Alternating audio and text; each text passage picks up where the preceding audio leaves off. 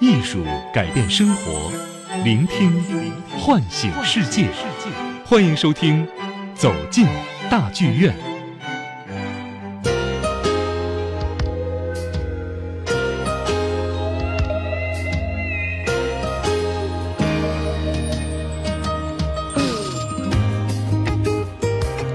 老时间、老地点，欢迎各位能够继续锁定来自于中央人民广播电台经典音乐广播，全程带给大家的节目是中国金唱片。欢迎各位周末快乐，我是主持人怀强。哎，周五好，我是晶晶。今天 我们节目当中啊，又来到老朋友了，嗯，就是我们的张思瑶老师，欢迎。啊，听众朋友们，大家好，主持人好啊，嗯。好久没见了，想念大家。对，哦，好久嘞，真的。是。说明工作多忙。不 不过哈，呃，不过在呃周三上周三的时候，我们这个两周年，嗯。然后呢，思瑶呢特意把自己的心里话，然后呢，哎，录制出来之后呢，在节目当中，咱们和大家一起来分享了一下，对。说特别好，祝福祝福经典音乐广播哈，两岁了，对对对两。岁了生日快乐，生日快乐。对对对对，是，所以说明这个思瑶最近确实特别忙哈，是因为在六月二十一号到七月十四号，嗯国家大剧院呢举办了两场钢琴音乐会。嗯，这两场钢琴音乐会的风格和我们以往看到的似乎都不太一样。是，那具体都有哪些不一样呢？我们今天的节目当中，我们在走进大剧院这样的一个节目板块里面，就一起来感受一下。嗯，咱们有任何的问题都可以随时和我们的思瑶老师来互动，是可以到微信的公众账号当中来搜索添加央广经典音乐广播，文字留言就 OK 了。嗯嗯而且我觉得大家也可以来和我们说一说哈，您都看过哪些比较有意思的钢琴音乐会？如果有一些感触想分享的话，不妨在我们的微信平台上来互动一下。嗯，其实很多乐迷朋友们呢，会发现在这个夏天，国际大剧院国际钢琴系列的演出有了一些新的变化，也是最近一段时间我们的思阳老师特别忙碌的一个原因哈。嗯咱们和大家来说一说什么样的一个变化？对对，我们就主要是夏天嘛，就是要有一点不一样的感觉，嗯要要要轻松一点啊哎，对，当然了，也是我们长期的那个曲，就是项目库的这个积累是啊。然后我觉得，呃，正好在今年的这个夏天呢，嗯，同这种类型的钢琴的演出档期比较合适，那么就嗯。邀请大家过来了。嗯嗯嗯，啊，那么主要就是呃六月二十一号这个尤森兄弟嗯。啊、钢琴音乐会以及刚刚过去的这个格什温钢琴四重奏。嗯。啊、这样两场两场啊、不是钢琴独奏的音乐会，所以我们在标题上它叫钢琴音乐会嘛。嗯嗯嗯。原本去掉了独奏两哎，个字。对对对，原本是那个、呃国际钢琴系列主要是以独奏的钢琴家。啊，演奏独奏音乐会为主的，那么这嗯两个就风格完全不一样了啊！嗯嗯嗯就是相信去过的朋友，一定会有这种感受。嗯而且我觉得对于我来讲哈，就是以前不是在开场的时候，我这次我还跟大家说呢，说以前到最后呢就会说，现在大家就保持安静，然后这个乐章之间不要鼓掌，嗯然后就大家就一下就状态就这个紧绷起来。对对然后说这次呢你们就放松一点，哦，然后这个因为他们曲目都是比较短小的篇章，对吧？嗯？然后呃有一些都是自己改编的作品。嗯，然后风格都是属于那种耳熟能详，就是状态会是比较放松的。当然，一会儿我们会说，在具体的作品中有那种名家的作品，嗯嗯、但总体来讲，这两场音乐会还是从形式到内容都是能够适合更广大的这种听众放松下来听的。嗯嗯大热天儿的是吧？嗯对对对，夏天就应该有一个夏天的味道哈。是呃，其实刚刚说到六月二十一号的这个月有灵犀，嗯，是吧？然后是尤森兄弟双钢琴音乐会，那这两位钢琴家呢是兄弟俩，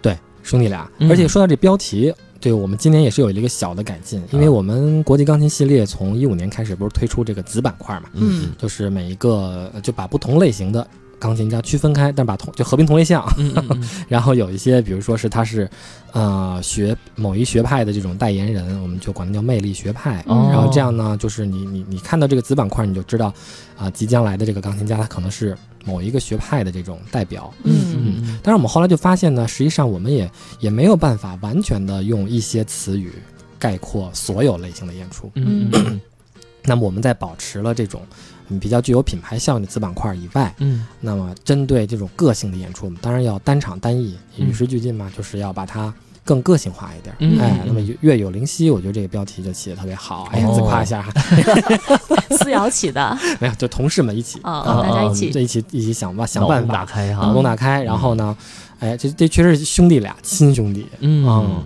而且我觉得这个项目的意义呢，就是先不说音乐上的啊，嗯我觉得就是这个作为二孩的这个家庭们，呵，啊可以可以很有启发，哦 对，是吧？他这个呃呃尤森是两个兄弟，一个是哥哥叫卢卡斯，然后嗯弟弟叫亚瑟，嗯嗯嗯，然后呃差三岁，两个人都是五岁开始学琴的。嗯嗯嗯啊，五岁学琴，那么就是到八岁的时候，这个卢卡斯到八岁的时候，亚瑟五岁就可以弹了。嗯嗯啊，然后他们这个成长史还还挺符合那个，就是挺典型的。哦，他们今年多大？他们二十多岁才，哦哇很年轻。年轻轻，哎哎，冉冉升起的新星。新星啊，是。然，后他们现在呃呃合约在这个环球音乐。嗯嗯。啊，然后他们这次环球音乐也帮他们做了唱片的签售，所以嗯他们这次中国行其实挺丰富的。嗯嗯，哎，我们当然也感谢这个环球音乐在啊、整个过程中给我们的支持。嗯。啊，哎，应该感谢你们啊。真的是面面俱到呢。是是是，其实刚刚咱们提到这个双钢琴啊，而且呢是它应该用到的是四手联弹，哎这又是一个点哎对我有个问，就双钢琴是两架钢琴，还是一架钢琴四手联弹？这特别好，我跟你讲，嗯就是 咱们分别来说一说。这年轻人吧，他就有年轻人的思路，你知道吗？就是我们呃传统的这种项目啊，就是有两个有两个组合，嗯。就跟那个流行乐组合似的，哎嗯，有两个这个叫叫什么天天皇级组合，嗯。一个是阿什肯纳奇父子双钢琴，嗯嗯就阿什肯纳奇当然是大钢琴家吧，嗯。然后他带他儿子有一个叫双钢琴的组合，嗯，还有一个叫拉贝克姐妹，嗯。哎，你听这就是呃打仗亲兄弟，上阵父子兵。都是都是这种的嗯啊。然后卢卡斯他们呢，就是比较年轻，他们呢除了有双钢琴，就两个人各弹一台琴，嗯就两台琴对着嗯摆放。那么他还弹四手联弹，就两个人哦坐在同一台琴前，哦对吧？哎，四手联弹这叫。嗯然后呢，他们俩还引入了他们的这个独奏的曲目，嗯，就是在在过程中两个人都要展示一下自己的独奏能力。嗯嗯哎呀，嗯这种就是所以这个舞台上整个呢，大家观众不会闷。就特别对于那种刚到音乐厅的观众，嗯他就他就不会觉得很无聊。是是是，就相当于看了三场，是吧？你特别适合去我们那儿 搞一搞超营销什么的。就是看到了三种不同的演奏形式。嗯对对对。所以说，在这样一个舞台上，可以看到三种不同形式的一个演出。对，那对于他们来说，也对于很多的一些观众来说，也是一个比较，呃，有意思的一个地方哈。因为在以前的节目当中，咱们很少说过这个四手联弹这一方面的对的，事情。很难找到这种的搭档。嗯嗯我们可以先听听曲子，他们那个曲子选的都是这个经典名曲。好，嗯那咱们接下来时间呢，就一起来，哎，思阳老师现在已经直接 Q 了，你知道吗？带节奏。对对对 再来听一下哈，叫做《催眠曲》。《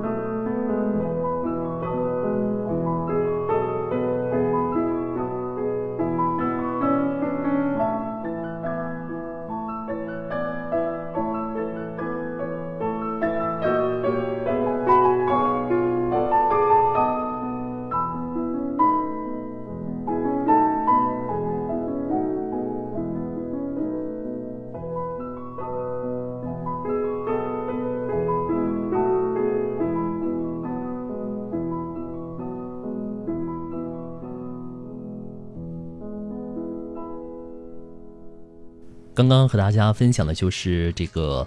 呃，尤森兄弟哈，这个弹奏的四手联弹叫做催眠曲。哎，这张唱片是那个环球音乐出的。哦，OK，欢迎回到正在为您播出的中国金唱片。呃，每周五和大家准时见面的是走进大剧院，欢迎各位，我是主持人怀强。哎，大家听到的声音来自中央人民广播电台经典音乐广播，我是晶晶。嗯，掌声响起哈，还是邀请出我们今天做客的大来宾，也是我们节目当中的老朋友，国家大剧院演出部项目高级主管张思瑶老师，欢迎四位老师。听众朋友们，大家好，主持人好。哎。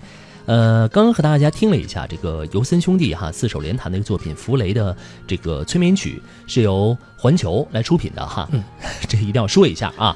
那除了我们最常看到的钢琴独奏音乐会，钢琴都还有哪些演奏的方式呢？咱们和大家说一说。对，就是钢琴演出的方式实在是太多太多了。对对对，就是我们去年有印象的话，应该有一个刘比莫夫老爷爷，那也给大家带来了一个，就是把钢琴又给给。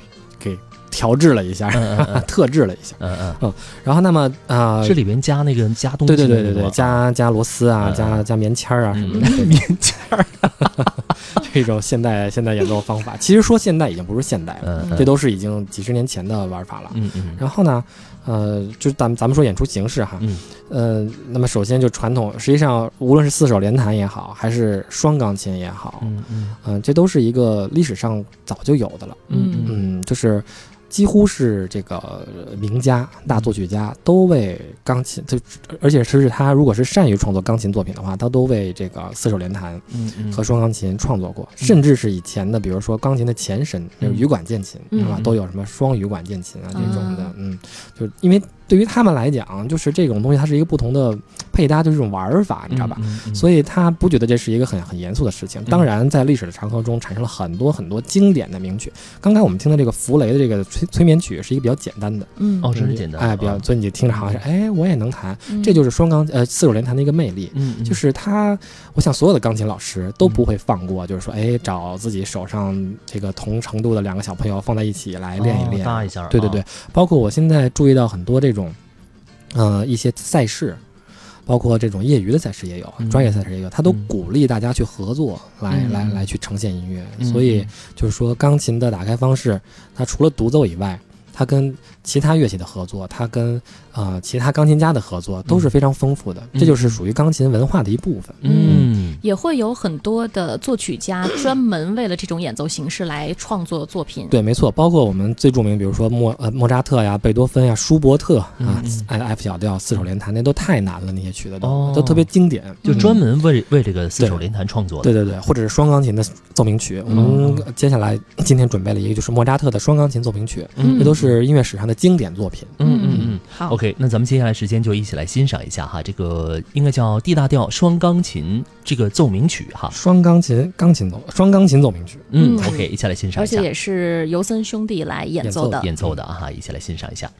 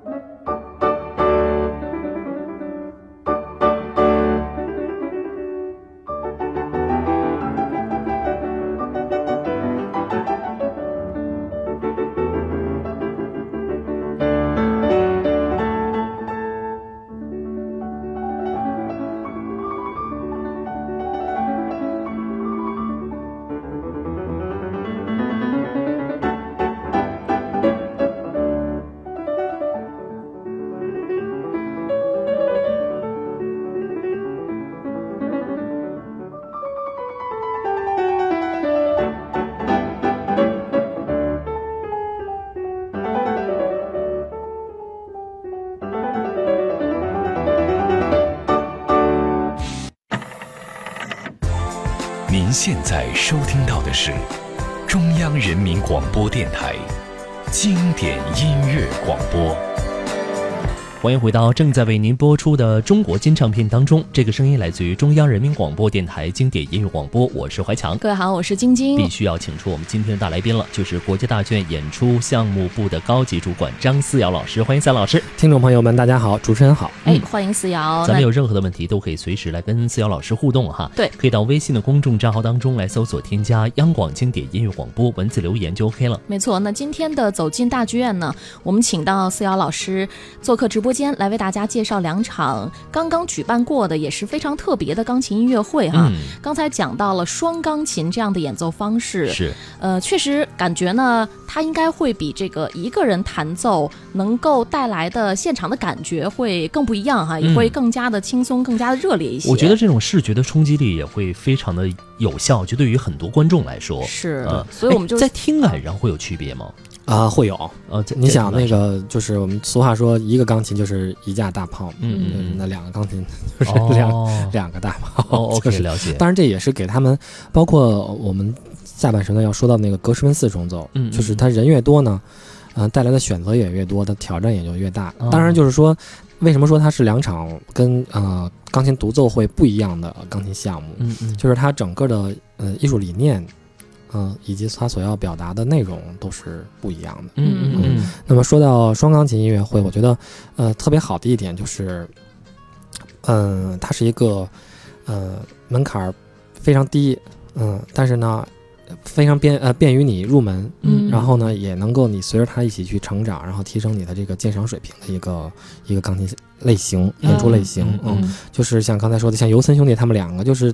他说：“那你们怎么就走上这条路了呢？对吧？然后，就为什么不当独奏家呀？”他说：“反正就年轻嘛，他小时候就是钢琴老师就过来，哎，你们弹这个，就是特别特别的自然，就形成了这个动作。”嗯嗯嗯。然后我我觉得中国，包括现在很多老师也都在做这样的事情，包括中学的音乐，就是学校的音乐老师们，我我我还挺感谢我的这个学校的音乐老师的。嗯，他们的我我记得我上几年级的时候，然后他就会把那个高年级的。那个同学叫过来，哎，你们今年那个叫什么文艺汇演啊？就是这个词汇，你看来有年代感，你暴 暴暴露年龄，就是文艺汇演，你们那个就是来一个来一个什么舒伯特军军队进行曲啊？就当然非常简单，就是说像像四手联弹也好啊，呃，四手特别是四手联弹，它它实际上是一种娱乐的一种创作啊。当然它里面会有很多很难的精品啊，像我们刚才说到的那些哈，但是它也会有大量的这种。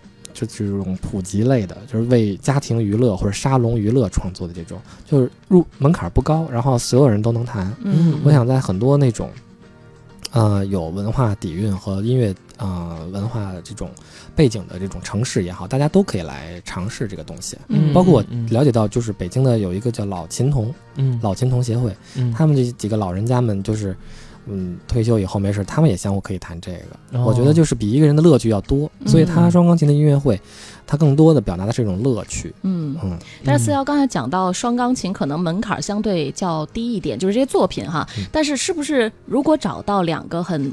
默契的搭档其实也是可遇不可求的。哎，对，所以人家为什么亲兄弟啊？对吧？对，就是心 有灵犀，心有月有灵犀，你看月月月有灵犀啊，是 是。题目起的好，对他们就就挺挺挺那个挺难得，他们自己也承认这一点。嗯，当然了，就是说他们也没有把自己局限。我就问他，我说那你你们俩以后是想像阿什肯纳奇那种啊，就是成为一个固定组合嘛？他说也没有，他说反正就是目前这个大家。挺喜欢我们弹琴的，然后呢有演出，那么就在这个平台上就在在做嘛，然后慢慢的以后可能，嗯说不好，就是他们也都能都能弹独奏音乐会，就是他首先得是就是如果是正常咱们的演出啊，咱们就说在大剧院的演出，那你首先得是钢琴家，嗯，然后你们才再谈后面的事情，嗯嗯。啊，当然对于我们日常的音乐爱好者，我们作为一种啊。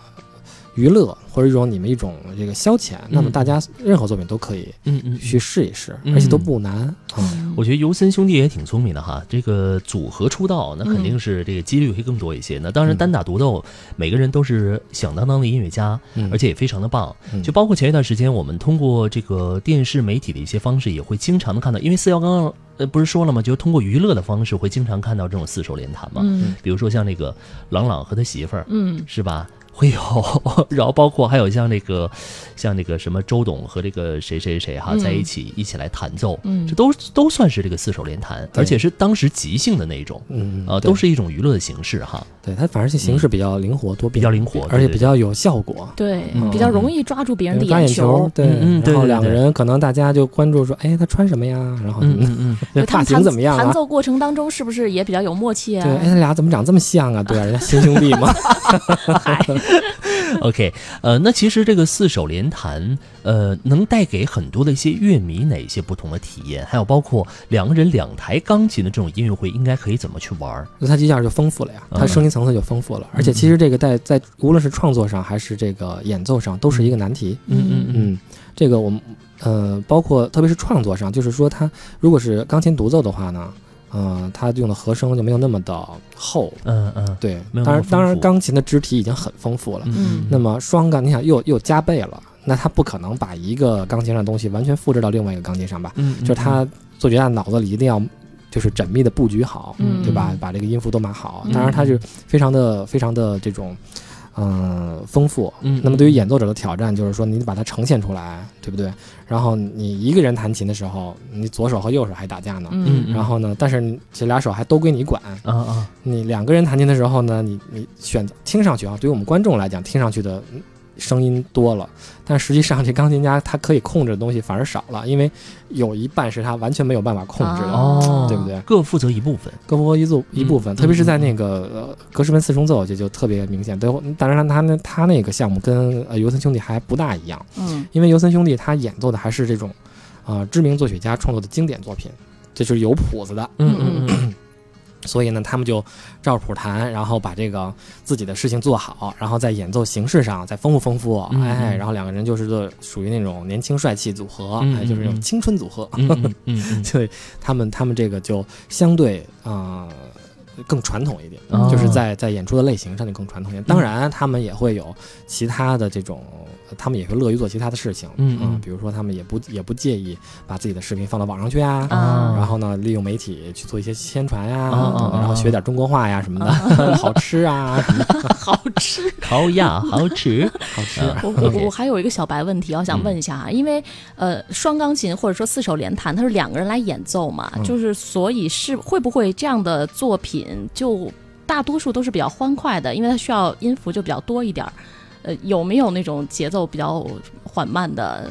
有，都有，都有，是吧？都有，都有。它它毕竟是音乐音乐作品嘛。那接下来我们听那个呃圣桑的那个动物狂欢节，对，就是就圣桑创作的那个，它叫动物狂欢节嘛。它是为双钢琴和乐队创作的。嗯嗯。啊，然后你听起来哇塞，这个多大编制啊！但是呢，它实际上表达的这个形象就是是呃。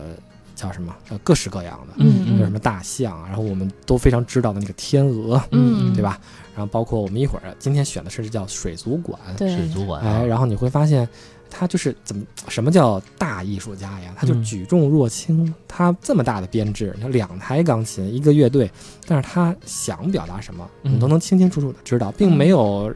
你感觉他背上一个什么包袱，就一定是怎么样？嗯，他轻盈的时候，甚至比一个人还轻盈。嗯，哎，就这种的艺艺术的创作。哎，还有一个问题问一下赛老师哈，这个当这个尤森兄弟来开这个双钢琴音乐会的时候，呃，你们在这个呃协商曲目问题上有没有一个比重？比如说双钢琴一定要占到什么比重？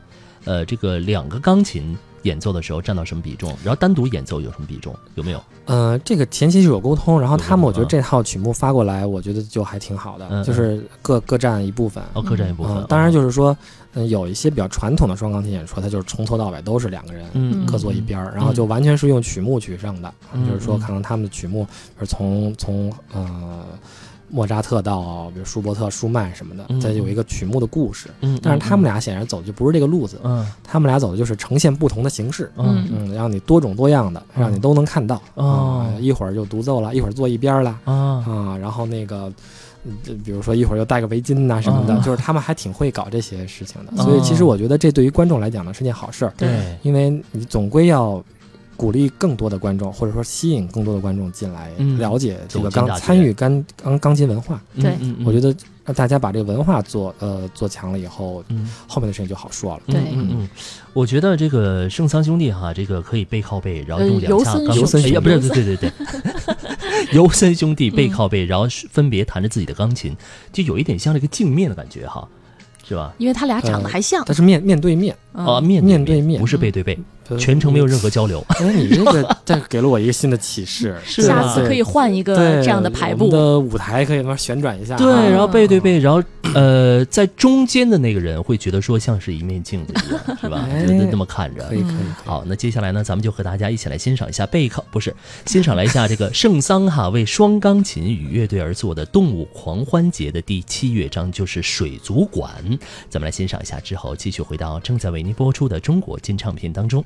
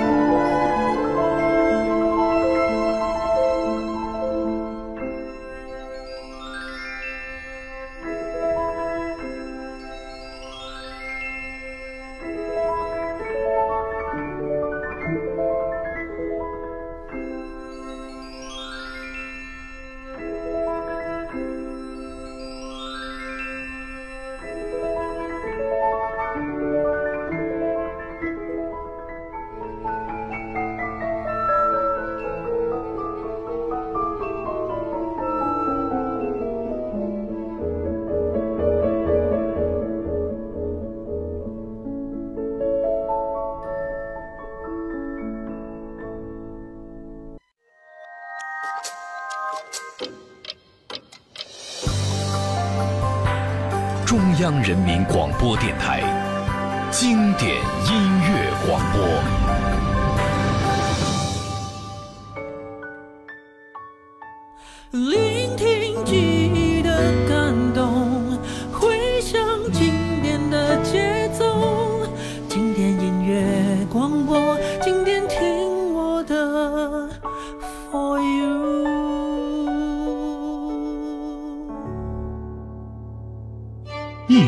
改变生活，聆听唤醒世界。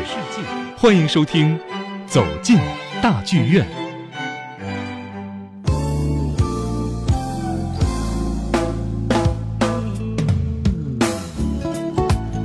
欢迎回到正在为您播出的中国金唱片，这个声音来自于中央人民广播电台经典音乐广播，我是怀强。各位好，我是晶晶。嗯，还是用非常热烈掌声有请出我们今天做客的大来宾，国家大剧院演出项目部高级主管张思瑶老师。听众朋友们，大家好，主持人好，哎，欢迎思瑶，哎，咱们有任何的问题都可以随时跟思瑶互动哈，对，可以到微信的公众账号当中来搜索添加央广经典音乐广播，文字留言就 OK 了。没错，呃，在节目最开始的时候，我们说到了，呃，今天思瑶做客直播间呢，会给大家带来两场钢琴音乐会的一个回顾。除了前面提到的尤森兄弟双钢琴音乐会之外呢，在七月十四号还举行了格什温钢琴四重奏音乐会。嗯，所以接下来时间呢，咱们就请思瑶来。重点说一说这场音乐会哈，刚才咱们既然说到这个钢琴号称乐器之王，而且说了钢双钢琴，嗯，比它更厉害的是不是就是四个人的这种演奏形式了？对对对，我们哎，我其实是。借机还是想这个呼吁大家啊，就是如果在您的这个时间和各方面都允许的情况下啊，您可以捋着我们全年的这个系列，嗯，一场一场的，就是听一下，嗯嗯，因为呢，在这个整个的谋篇布局当中，一个是我们有自己的策划节奏，嗯，再有一个呢，确实是有一些。呃，惊喜就是我觉得古典音乐的演出，它给大家带来的惊喜，其实一定你要在现场你才能感受到的。对对对，你就会觉得，哎，怎么这两场这么不一样？而且有时候你从字面上看，哈，就哎呀，双钢琴、四钢琴，但是你真去现场听了那个四钢琴的那个。效果以后，嗯，你还是会觉得，哎呦，还是挺震撼的啊，因为它它确实不一样。当然，我们大剧院就是在在一开年的时候，就在在在刚开业的时候就已经做过十个钢琴家十个钢琴的音乐会了哈，就是已经做到头了，舞台都已经摆不下了，没地儿了。对，但是就但是就是，就即便我就是听了这么多演出，然后而且格什温四重奏已经不是第一次来了，他是第四次来，嗯，但是他是第一次纳入到国际钢琴系列的板块中，嗯，那听。听排练的时候，我还是这个很很感动，就是有触动，就是哎呀，初心呐，又被 不忘初心，哎，对对对，有这个这个触动了，所以我觉得大家嗯，还是呼吁大家，如果有条件。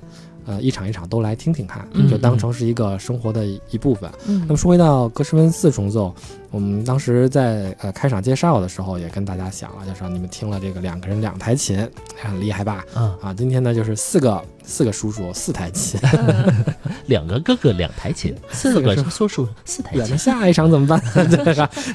四个叔叔四台琴，这个我觉得还是。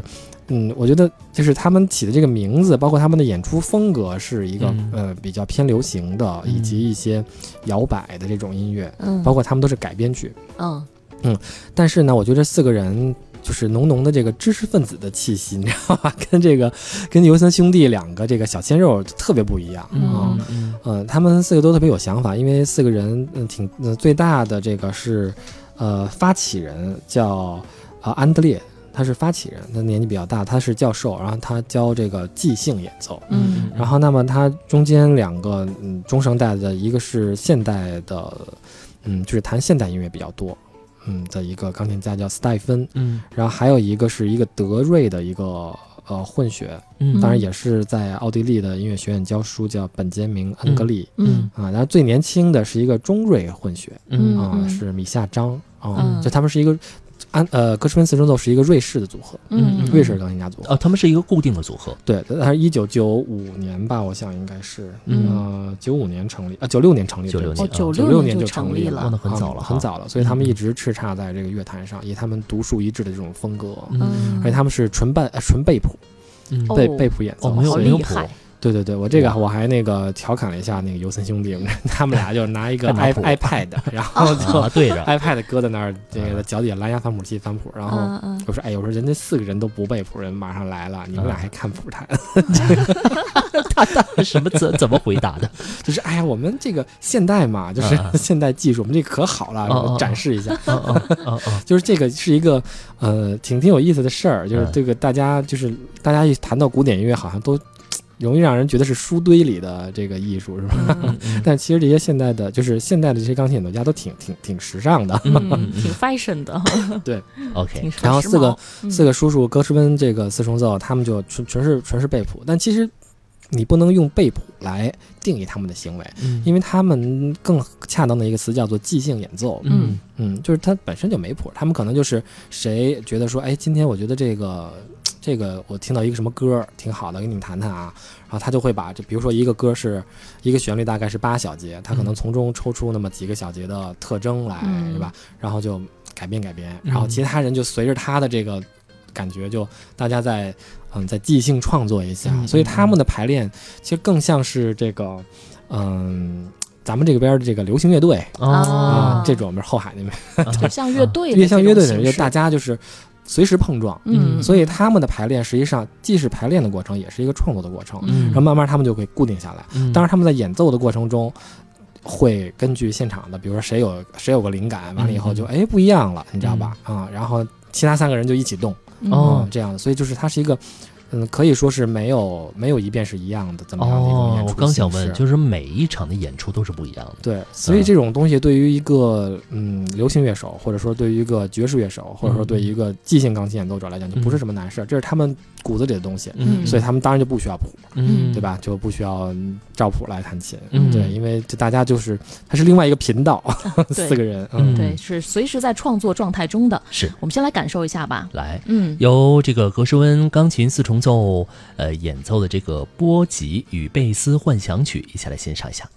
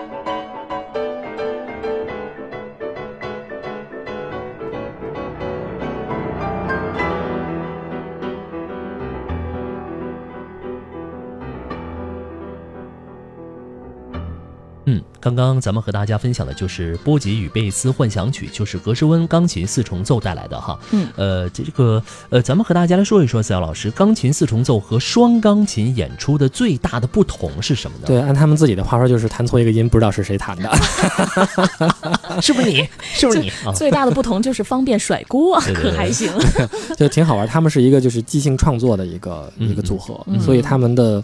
他们的嗯，它并不是一个传统意义上的钢琴的一个演出形式，嗯啊，然后他们实际上刚刚我还想说呢，就是这个波吉与贝斯实际上是格什温的一个歌剧嘛，然后嗯，他从中拿到了一些嗯 idea，就是那个灵感，然后去给它改编，所以它并不是一个。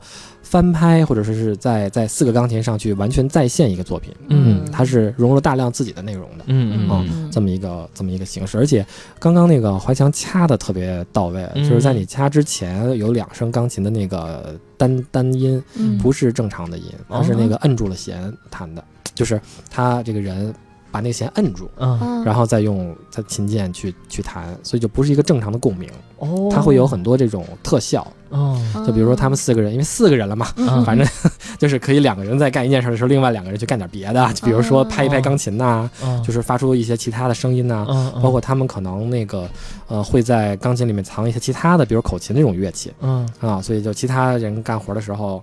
就比较干活，就其他人在演奏的时候，然后另外他们可能比如说，嗯，吹个口琴啊，然后就就站起来，然后绕着他们四个人走一圈啊什么的。哇，就是他整个这个演出形式更丰富了，嗯，有很多花活哈。对对对对对对对啊，这不错。对，这个这个呃，我还有一个小问题哈，就是说他们在演奏的时候，是不是每一次的时长都不一样了？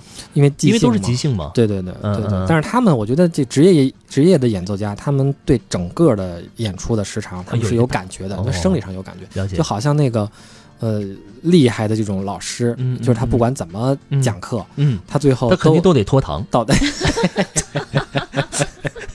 没有开玩笑哈，他都都知道这一堂课多长时间啊？对，OK，咱们接下来就一起来欣赏一下，同样是格什温钢琴四重奏这个弹奏的这个花之圆舞曲，然后之后继续回到节目当中。您